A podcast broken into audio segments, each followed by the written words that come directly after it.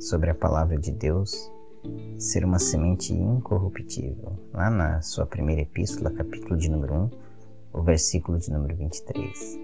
E isso me traz um conforto, porque eu posso mudar, eu posso até mesmo ser destrutivo com a minha vida, eu posso desfazer a minha vida devido a atitudes que venha tomar e que tenham esse efeito. É, haja vista pessoas que destroem a sua vida, destroem as suas famílias devido a atitudes erradas, a vícios. Agora, Pedro diz que a palavra de Deus ela não é uma semente corruptível, quer dizer, ela não é uma semente que se desfaz, que apodrece, que se acaba, mas ela é uma semente incorruptível. Logo, eu penso na parábola do semeador, quando um semeador saiu a semear e as sementes caíram em solos diferentes, quatro tipos de solos mais ou menos.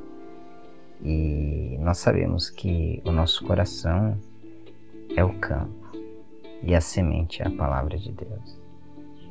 Eu não sei há quanto tempo você tem ouvido o Evangelho. Eu não sei há quanto tempo você deixou de ouvir o Evangelho.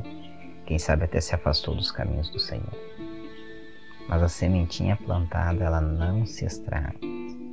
Essa semente que é a palavra de Deus, ela é incorruptível. E no momento certo, ela vai frutificar na sua vida. Algumas pessoas com que converso às vezes me dizem: Ah, eu estou afastado dos caminhos do Senhor e para mim não tem mais jeito. Mas aqui está dizendo que a Bíblia não tem data de validade, ela não vai se estragar. A semente plantada está ali para germinar. E eu quero dizer para você que se afastou dos caminhos do Senhor. Quem sabe é hoje, quem sabe é nesta semana que você vai ouvir a palavra de Deus novamente, vai poder voltar aos caminhos do Senhor. Não fique pensando nas coisas passadas, não fique pensando nas suas condições, mas deixe Deus, por intermédio da palavra, agir no teu coração e você vai ser bem sucedido.